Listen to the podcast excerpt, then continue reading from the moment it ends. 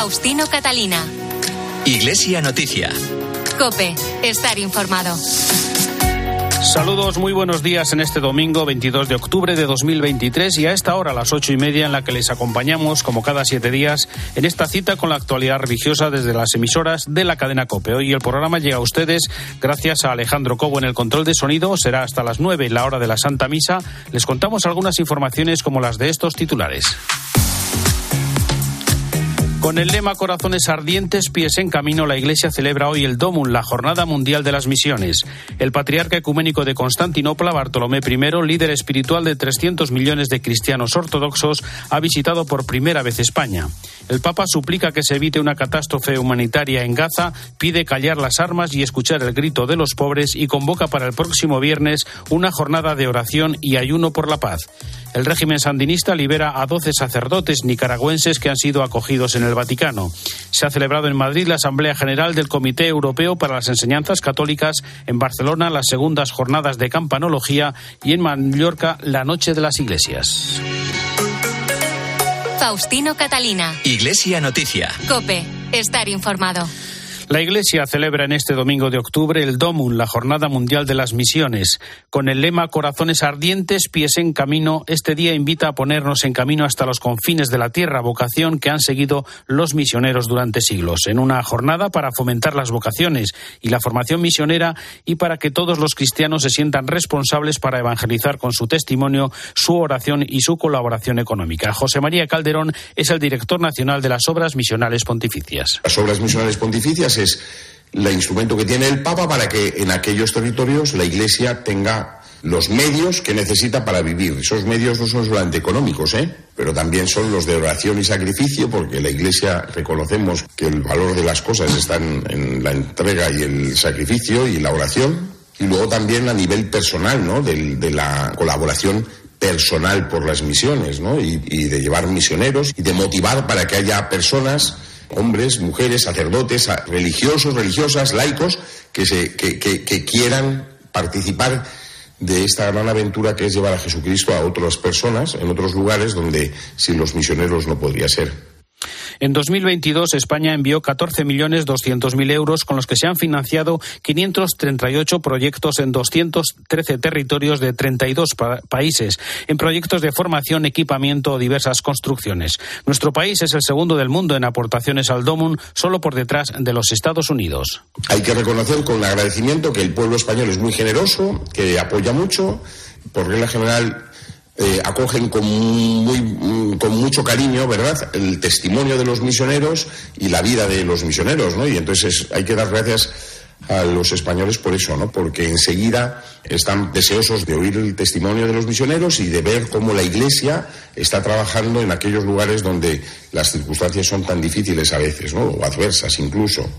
La imagen de la campaña de este año es uno de los misioneros que han recibido la colaboración del DOMUN en su trabajo. Es Saturnino Pasero de la Sociedad de Misiones Africanas, que ha estado casi 40 años en Benin. Recibimos un apoyo de las OMPs de España con los donativos de ellos para eh, la construcción de una capilla en una zona donde estábamos reuniéndonos prácticamente debajo de un árbol y donde había una presencia musulmana importante y los cristianos, eh, los católicos querían eh, reforzarse con un templo digno. Pues gracias a la colaboración y a la solidaridad, pues tenemos un templo digno.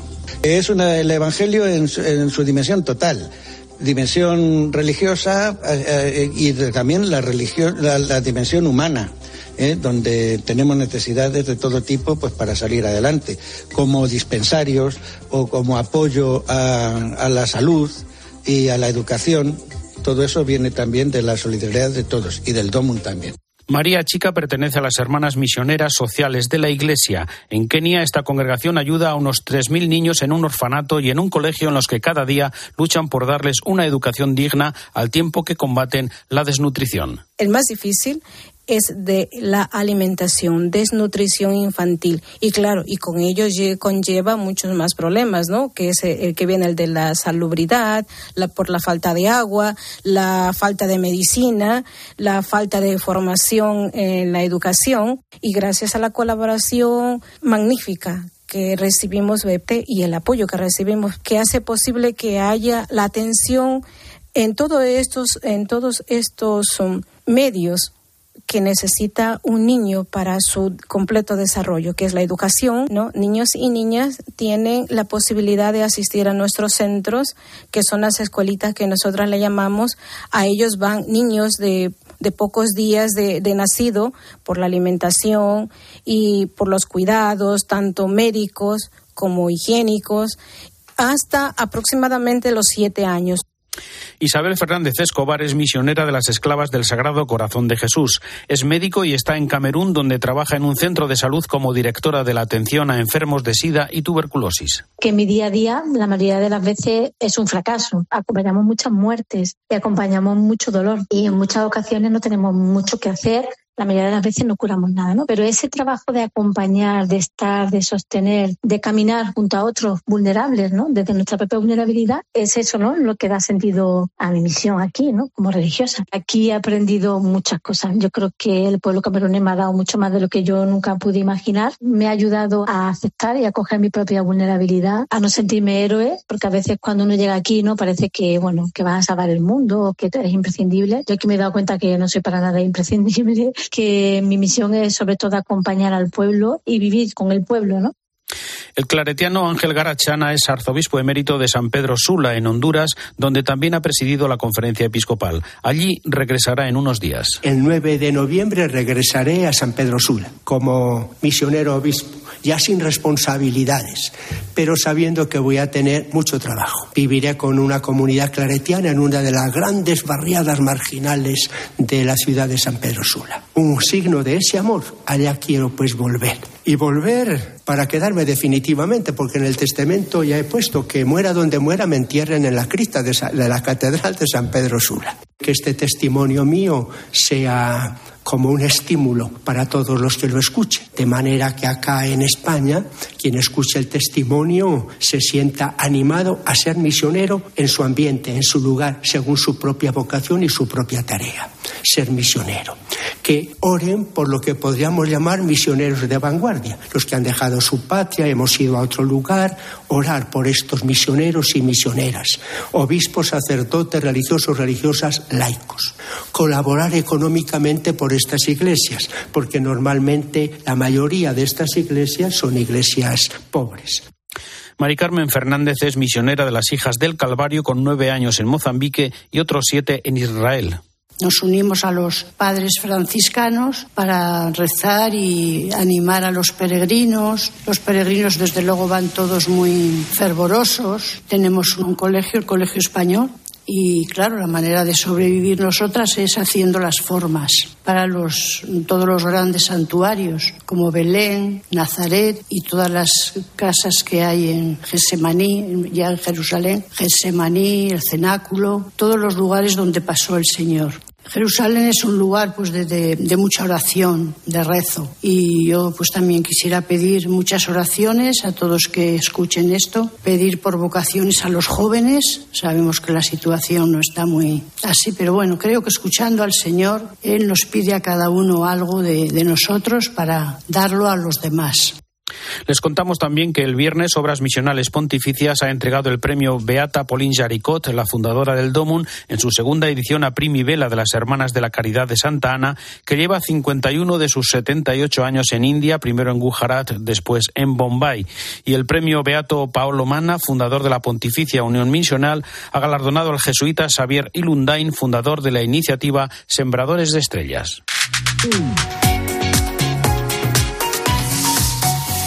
Más cosas en Iglesia Noticia. El patriarca ecuménico de Constantinopla, Bartolomé I, líder espiritual de 300 millones de cristianos ortodoxos en todo el mundo, ha visitado por primera vez España con motivo del 50 aniversario de la consagración de la Iglesia Catedral de los Santos Andrés y Demetrio en Madrid, también el vigésimo aniversario de la fundación del Arzobispado Ortodoxo de España y Portugal. En la tarde del pasado domingo participó en la Catedral de la Almudena junto al cardenal José Cobo en una celebración ecuménica y en la mañana del lunes fue recibido en audiencia en el Palacio de la Zarzuela por el rey Felipe VI.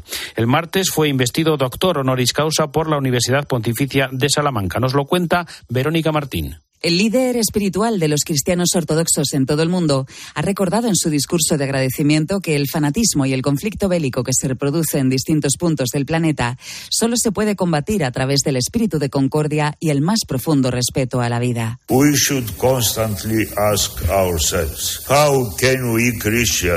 Deberíamos preguntarnos, como cristianos, si podemos ponernos en pie para proclamar la palabra de nuestro Señor Padre y excusar nuestra indiferencia por el sufrimiento de los demás.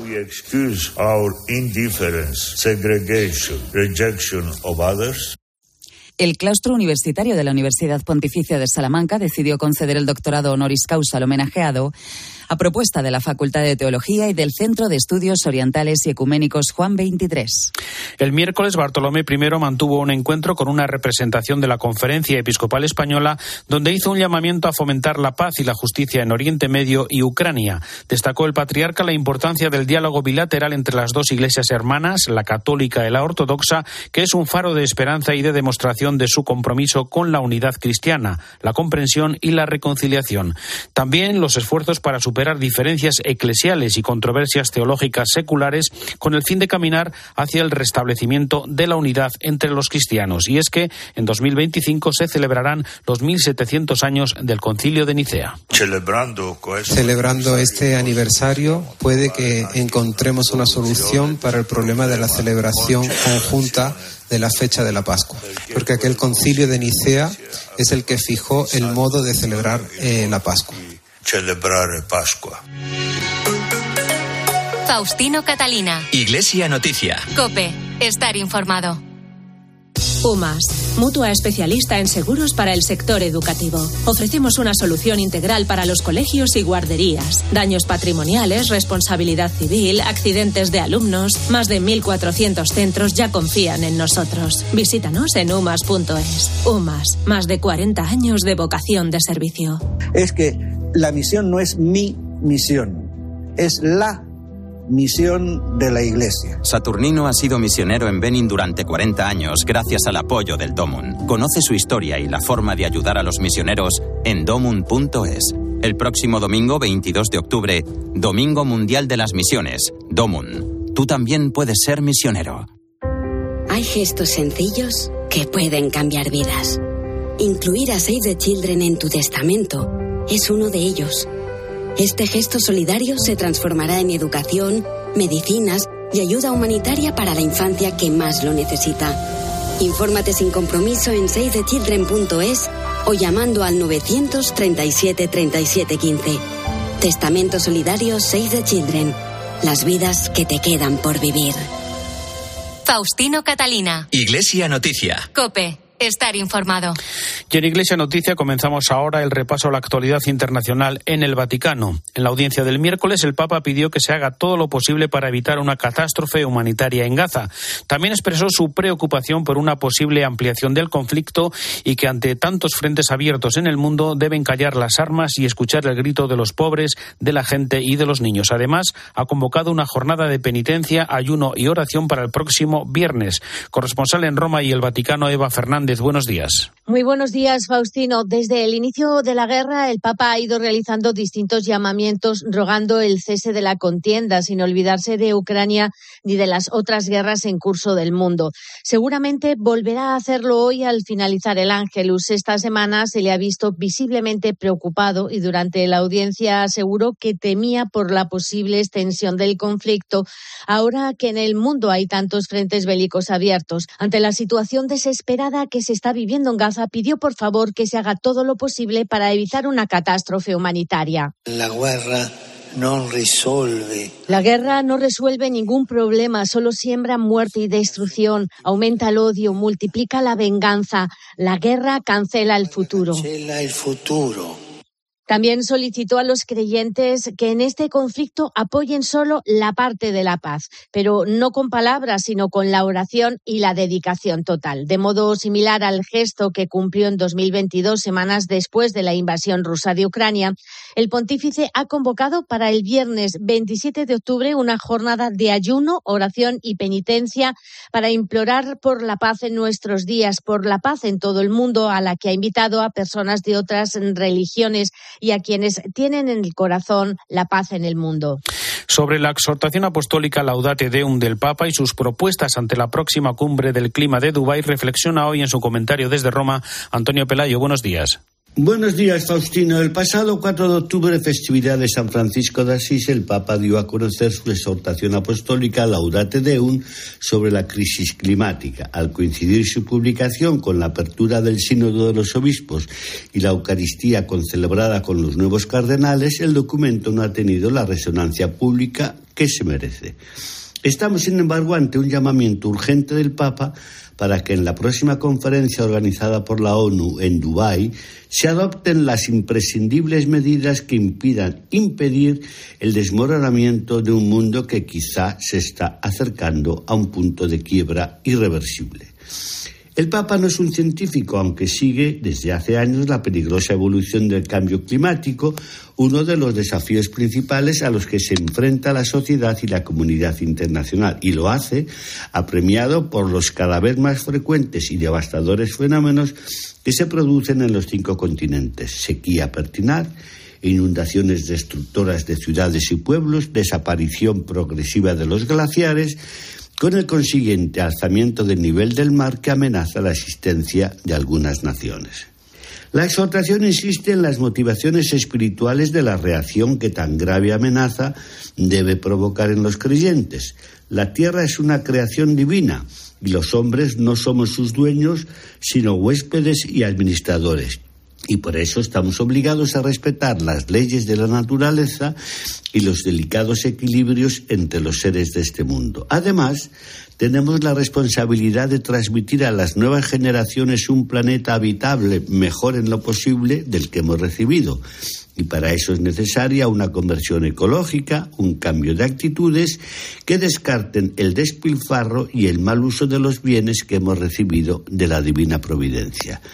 Al final de la Laudate Deum, Francisco nos advierte de que un ser humano que pretende ocupar el lugar de Dios se convierte en el peor enemigo para sí mismo. Desde Roma les ha hablado Antonio Pelayo. Gracias, Antonio. En una entrevista a la agencia de noticias argentina Telam, el Papa aborda diversos temas como la crisis de la humanidad o las guerras, ante las que apela a la necesidad de diálogo en un mundo globalizado el diálogo no puede ser nunca nacionalista solo. El diálogo es universal. Por eso yo hablo de diálogo universal, de armonía universal, de encuentro universal. Claro, contra esto ciertamente el enemigo es la guerra. Desde la Segunda Guerra Mundial hasta ahora hubo guerra en todos lados. Fue lo que me llevó a decir que estamos viviendo una guerra mundial a pedacitos, ¿no? Sobre el mundo del trabajo, Francisco ha recordado que el pecado más grave es la explotación. El trabajo es con derecho o es esclavo. Cuando un trabajador no tiene trabajo, no tiene derechos o se lo contrata por poco tiempo para ir cambiándolo, pues así no pago aportes y qué sé yo, se lo transforma en esclavos y uno se transforma en verdugo. Verdugo no es solamente aquel que mata a una persona, sino aquel que explota a una persona, es un verdugo. Y tenemos que tener conciencia de esto. A veces cuando me escuchan decir esto o las cosas que yo escribí en las encíclicas sociales, dicen el Papa es comunista. No, el Papa agarra el Evangelio y dice lo que dice el Evangelio. Y ante las posibilidades que abre el uso de la inteligencia artificial, recuerda el Papa la importancia de que por encima de todo esté la persona. Para mí la pauta de un progreso cultural, entre ellos la inteligencia artificial, es la capacidad que tenga el hombre, la mujer, de manejar eso y asimilarlo y regirlo. Para mí, el señorío de la persona sobre cualquier cosa. Y estar abierto a todo cambio, evidentemente, porque todo cambio es un progreso. Todo cambio científico, serio, ¿no? No el cambio por la moda, ¿no? Pero un cambio científico es un progreso, ¿no? Estar abiertos a eso. Más noticias del Vaticano, donde el jueves tuvo lugar un encuentro de oración por los migrantes y refugiados, mientras el sínodo continúa su andadura ya en la recta final hasta su clausura el próximo domingo. Cuéntanos, Eva. En el día a día del sínodo de esta semana se ha desarrollado la decimosegunda congregación general dedicada al cuarto módulo del instrumento de trabajo sobre el tema participación, responsabilidad y autoridad, centrándose específicamente en los eh, procesos, estructuras e instituciones dentro de una iglesia sinodal misionera. El relator general del sínodo, el cardenal Hollerich, aclaró en su discurso que repensar la autoridad en la Iglesia no significa cuestionar la de los ordenados, sino que busca redibujar la corresponsabilidad en la misión. En su comparecencia ante los medios, el cardenal arzobispo de Rabat, Cristóbal López Romero, subrayó el clima de espiritualidad y de fraternidad que se vive en la Asamblea. Yo tengo una impresión muy positiva, fundamentalmente positiva, del sínodo y que soy un fanático de la sinodalidad. Esto que estamos viviendo aquí en Roma no es el sínodo. Y entre octubre de 2021 hasta ahora ha habido miles, decenas de miles, si no centenares de miles de encuentros, de reuniones, de compartir experiencias en todas partes del mundo. Entonces, esto ya ha valido la pena. Solamente por lo que se ha vivido a lo largo de estos dos años en todo el mundo, por lo que ha supuesto de conocimiento mutuo de unos con otros, de acercamiento, de compartir ideas, de sacar, soplar sobre las cenizas para que las brasas vuelvan a dar fuego, ha valido la pena ya, aunque mañana por una catástrofe natural, que Dios no lo quiera, tuviésemos que interrumpir el sínodo y darlo por acabado. Poco a poco vamos conociendo detalles sobre cómo concluirá esta primera etapa del sínodo, en la que no habrá un documento final de síntesis ni tampoco un instrumento de trabajo para la Asamblea de 2024, sino que probablemente será una reflexión breve y transitoria que se pondrá al servicio de un proceso que seguirá adelante a lo largo del año, en el que quedarán reflejados los puntos de consenso y aquellos donde no hubo acuerdo así como las preguntas que quedan en el aire y necesitan respuestas. Y efectivamente, los participantes en el sínodo se reunieron junto al Papa en la Plaza de San Pedro, frente al monumento dedicado a los refugiados inmigrantes de toda la historia, reflejados eh, en una misma barca en la que también figura la familia de Nazaret en su ida de Belén. Fue un intenso momento de oración en el que se rezó por los que han perdido la vida a lo largo de las rutas, por sus familiares, por los supervivientes y por los refugiados.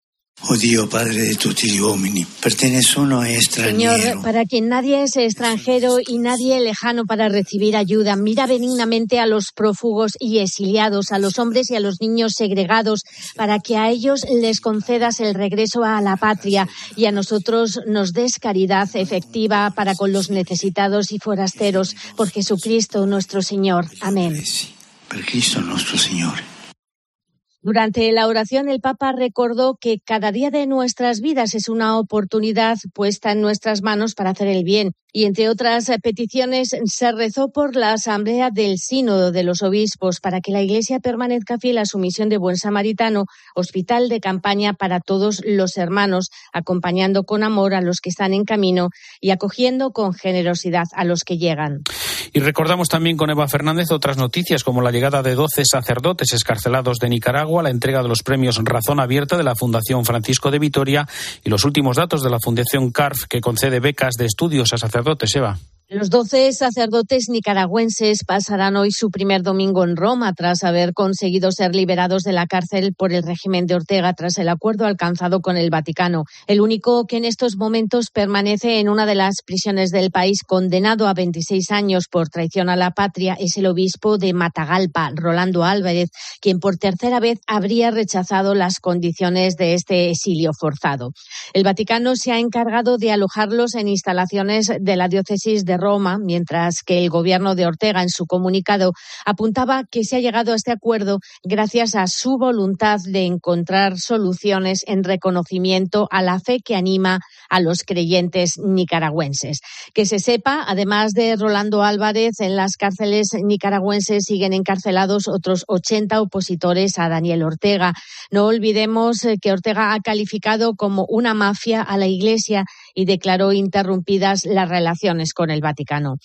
Por otra parte, los premios Razón Abierta se han convertido en sinónimo de excelencia en el Vaticano, avalados por la Fundación Joseph Ratzinger Benedicto XVI, que en su sexta edición han vuelto a condecorar los trabajos de profesores y expertos de diversas universidades internacionales.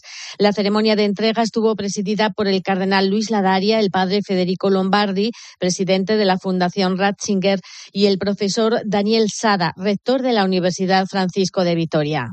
Lo que nos permiten es descubrir un talento increíble que hay por muchas universidades del mundo que están haciendo una labor muy importante de precisamente de intentar unir esta lo que son las ciencias particulares, acercarlas y ponerlas en diálogo con la fe.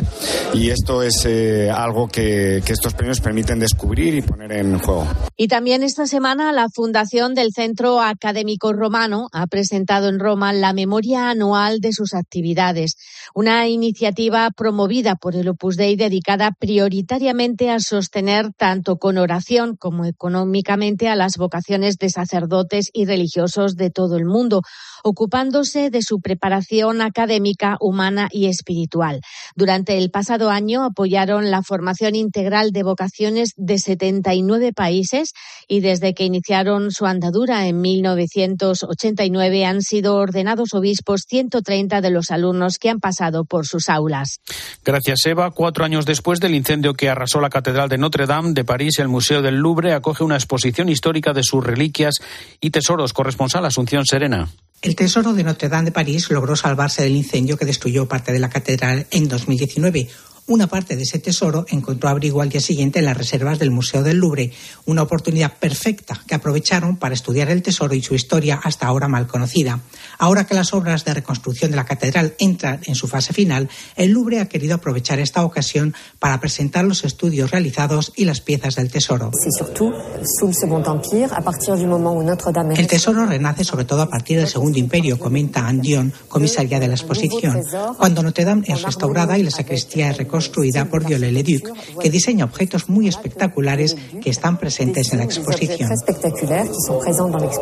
Son objetos y ornamentos sacerdotales necesarios para el culto, reliquias y relicarios, manuscritos y otros objetos preciosos, más de 120 obras con las que la exposición ofrece un relato condensado de la historia del tesoro, desde sus orígenes en la Edad Media hasta su renacimiento en el siglo XIX. Aunque los relicarios y orfebrería fueron completamente destruidos durante la Revolución Francesa, pinturas, dibujos y grabados permiten echar una mirada al pasado. Y antes de terminar, les contamos que el viernes se celebró en 12 templos de Mallorca la Noche de las Iglesias, una iniciativa para disfrutar del silencio y la belleza del patrimonio eclesiástico. Cope Mallorca, Cristina Requena. Doce templos de Mallorca han acogido una nueva edición de la Noche de las Iglesias, una iniciativa que nació en Francia y que en Mallorca se realizó por primera vez en 2019, organizada por el Obispado de Mallorca y la Fundación Amix del Patrimonio. Tiene un gran éxito de participación, trata de crear una experiencia de austeridad y contemplación, una oportunidad para la reflexión y que favorece el momento de búsqueda interior e individual. Las doce iglesias abren sus puertas de noche entre las 8 y las 11, iluminadas únicamente por la luz de los cirios. Joan Guaita es el presidente de la Fundación Amix del Patrimonio. Mm, sin electricidad, sin luz artificial, sin música, nada. Simplemente silencio, luz de cirio, para que podamos eh, descubrir y que la belleza nos pueda hablar descubrir este mm, patrimonio sin más intención que, la belleza que transmite pueda llegar a cada uno de los que asisten. Cada año se suman más municipios a esta iniciativa. En esta edición ha habido tres iglesias en Palma y nueve más repartidas por toda la isla.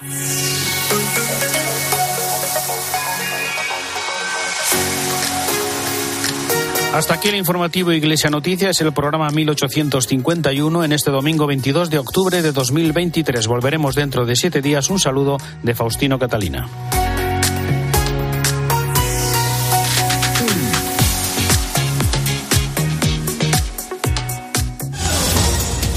Buenos días. Esta noche han vuelto los bombardeos a la franja de Gaza, donde ya han podido acceder una veintena de camiones con suministros que apenas llegan, eso sí, para atender a 1.200 personas.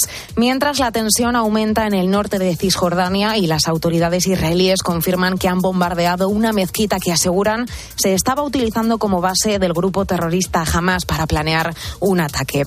Este domingo también miramos a Argentina, donde se celebra la primera vuelta de las elecciones presidenciales marcadas por la irrupción del ultraliberal Javier Milei, que podría romper la tradicional disputa entre conservadores y progresistas.